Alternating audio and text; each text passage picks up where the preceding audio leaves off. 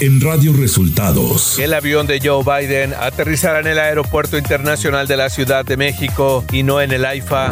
Si Emilio Lozoya paga reparación del daño, podría llevar proceso en libertad, informa el presidente López Obrador. El gobierno federal apoyaría en la recuperación económica de Pemex de ser necesario, señala el presidente. Esto y más en las noticias de hoy. Este es un resumen de noticias de Radio Resultados. Bienvenidos al resumen de noticias de Radio Resultados. Hoy es 4 de enero y ya estamos listos para informarle Valeria Torices y Luis Ángel Marín. Quédese con nosotros, aquí están las noticias. La mañanera. Luego de que la defensa de Emilio Lozoya enviara un mensaje al gobierno en el que señala que están dispuestos al pago total de la reparación del daño por el caso agronitrogenados, el presidente López Obrador dijo que con esto Lozoya podría llevar su proceso en libertad. Si el señor Lozoya está dispuesto, sus eh, abogados, en la reparación del daño, pues sí, hay posibilidad de que pueda llevar su proceso en libertad, pero se tiene que reparar el daño. El jefe del Ejecutivo Federal indicó que su gobierno apoyaría en la recuperación económica de Pemex de ser necesario. En el caso de que eh, hiciera falta ayudar a Pemex, lo haríamos. Ya Pemex va a pasar este año a finales a estar entre los países del mundo que producen petróleo con más capacidad de refinación. El director de Petróleos Mexicanos, Octavio Romero Oropesa, estimó que en 2024 concluirá la basificación de todos los trabajadores transitorios de la petrolera, proceso que se realiza tomando como criterio los que tienen mayor antigüedad. Recibimos la instrucción precisa del presidente de la República de aplicarnos en el tema de la basificación de los trabajadores transitorios a partir básicamente de la antigüedad.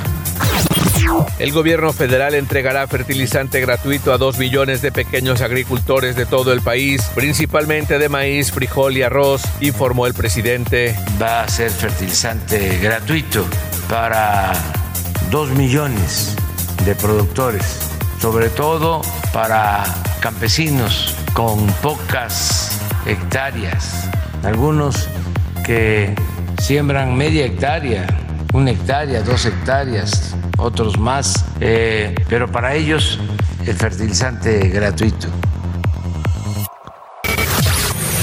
Radio Resultados Nacional.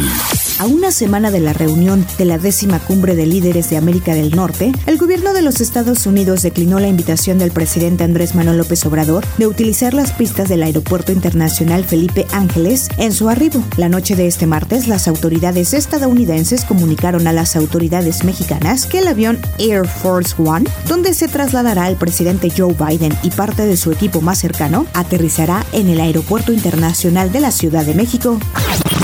Los abogados del exfuncionario de Emilio Lozoya Austin insistieron que el caso agronitrogenados no llegará a juicio porque están por concretar un acuerdo reparatorio con petróleos mexicanos. Sin embargo, durante la audiencia realizada esta mañana, representantes legales de la petrolera resaltaron que ya pasaron varios meses desde que rechazaron llegar a un convenio por el caso. La audiencia fue diferida por tercera vez luego de que el juez del reclusorio norte, a petición de la defensa del exfuncionario, para revisar los datos de prueba que presentó la Fiscalía General de la República. El juez otorgó un último plazo de 30 días hábiles para que los abogados del exdirector de Pemex revisen las pruebas aportadas por la Fiscalía General de la República, por lo que la audiencia se retomará el jueves 16 de febrero. En su primer mensaje como presidenta de la Suprema Corte de Justicia de la Nación, Norma Lucía Piña Hernández afirmó que no se ve como victoriosa ni triunfante, sino comprometida con la mayoría de los ministros que la honran con su voto. Agradeció a quienes siempre han creído en la causa de las mujeres y no se han cansado de arrinconar a la cultura patriarcal. Este miércoles la segunda comisión de la permanente del Congreso de la Unión se reunirá para analizar la propuesta del Ejecutivo para designar a Carlos Manuel Joaquín González como embajador de México en Canadá. Lo anterior, luego de que el pasado 21 de diciembre no se alcanzó la mayoría calificada que pretendían los legisladores de Morena para que el nombramiento se resolviera como de urgente resolución. Economía. El subgobernador del Banco de México, Jonathan Heath, explicó en su cuenta de Twitter que la Junta de Gobierno de Banquico puede funcionar de manera eficiente con un miembro menos. Dijo que no es la primera vez que ha pasado, ya que en el 2006, al terminar el periodo de Jesús Marcos Yacamán, la Junta operó con solo cuatro miembros por seis meses. Jonathan Heath señaló que queda claro que lo óptimo es que la Junta de Gobierno tenga sus cinco integrantes en funciones, pero sin embargo el diseño institucional es muy robusto y el banco puede funcionar muy bien con un miembro menos. Clima.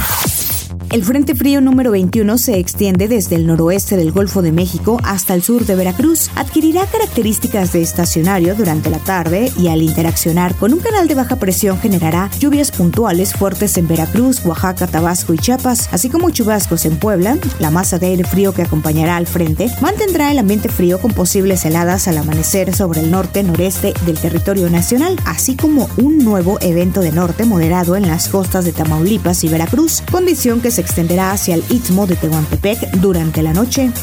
Ciudad de México. La jefa de gobierno de la Ciudad de México, Claudia Sheinbaum, avaló la decisión de los legisladores de Morena de retirar los anuncios espectaculares con la leyenda Es Claudia, auspiciados por diputados federales de ese partido. En conferencia de prensa, Sheinbaum señaló que le parece bien que se evite cualquier acto anticipado o de división interna en Morena. La titular del gobierno capitalino insistió en que ella no tuvo nada que ver en la colocación de dichos anuncios, sino que fue una iniciativa de los diputados de su partido y son ellos mismos quienes toman la decisión de retirarlos.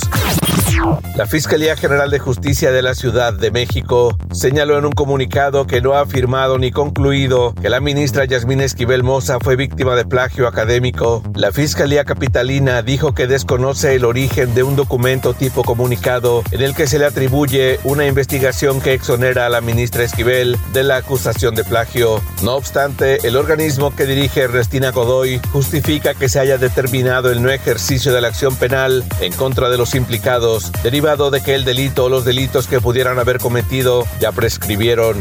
Información de los estados. Este martes fue encontrado el cuerpo sin vida de Raúl Calderón Samaniego, abogado y ex bajista de la agrupación Los Románticos de Zacatecas, que se encontraba desaparecido desde el 31 de diciembre de 2022. De acuerdo con la Fiscalía de Zacatecas, presentaba heridas producidas por disparos de arma de fuego. El INDRE, Instituto de Diagnóstico y Referencia Epidemiológicos, confirmó la presencia del virus de la rabia en el paciente de 7 años de edad, originario en la localidad de Palo de Lima, municipio de San Lorenzo Texmelucan, en Oaxaca, quien lamentablemente falleció el pasado 28 de diciembre. Así lo dieron a conocer los servicios de salud de Oaxaca, luego que recibieron de forma oficial la notificación de resultados de las pruebas realizadas a los tres menores de edad que fueron mordidos por un murciélago. La paciente de 29 años de edad que resultó positiva a rabia luego de ser mordida por un gato doméstico sigue bajo tratamiento en el Hospital de Especialidades del IMSS Bienestar en Tepic Nayarit y tras 12 días le fue suspendido el coma inducido, pero su estado de salud es grave ya que presenta edema cerebral severo y posible daño en su sistema nervioso central, informó el titular de los servicios de salud de Nayarit, Francisco Munguía Pérez. La madrugada de este martes se registró un intenso incendio en el mercado de Cuautla, Morelos, el cual terminó por afectar más de la mitad del inmueble. Tras la intervención de varios municipios aledaños, personal de protección civil estatal informó que se controló al 100% el incidente. Radio Resultados Internacional. El legislador republicano Kevin McCarthy perdió el martes una dramática primera votación para presidir la Cámara de Representantes de Estados Unidos, cuando los conservadores de línea dura de su partido votaron en su contra, dejando a la nueva mayoría en un estado de confusión. Este martes se vota nuevamente para saber quién presidiría la Cámara de Representantes. Una abrumadora mayoría de países de la Unión Europea se pronunció el martes a favor de realizar sistemáticamente pruebas de COVID a los viajeros procedentes de China antes de que salgan hacia Europa, según un portavoz de la Comisión Europea. La medida forma parte de las recomendaciones de un comité de expertos de la salud de la Unión Europea y se debatirá el miércoles en una reunión para elaborar una respuesta coordinada del bloque a la explosión de infecciones en China. En Francia, desde el inicio de este año, los preservativos son gratuitos para los jóvenes de menos de 26 años. Con esta medida, el gobierno francés busca luchar contra el recrudecimiento de las enfermedades de transmisión sexual. Tecnología. Elon Musk anunció que Twitter adoptará a partir de este mes una nueva función de navegación que permitirá a los usuarios cambiar el feed entre tweets recomendados y seguidos, temas o tendencias, simplemente deslizando hacia un lado. La plataforma ya dispone de una opción que permite cambiar la página principal entre una línea de tiempo cronológica y una línea que presenta los tweets destacados. Para realizar este cambio, el usuario debe pinchar en el icono en forma de estrella situado en la parte superior derecha de la pantalla de inicio. Espectáculos.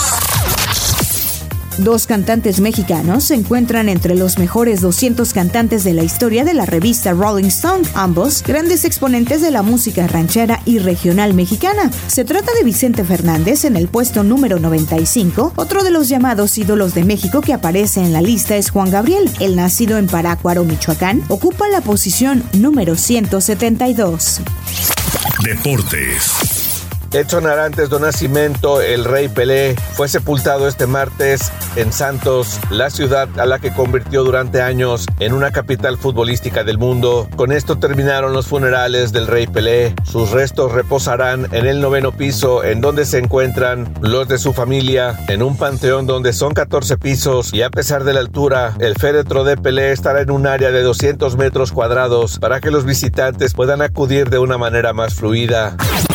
El futbolista mexicano César Montes debutó en Europa con una buena actuación en el triunfo de su nuevo equipo, el español, por tres goles a uno ante el Celta de Vigo. El exjugador de Rayados fue uno de los mejores elementos de los Periquitos y formó parte de la alineación titular de Diego Martínez.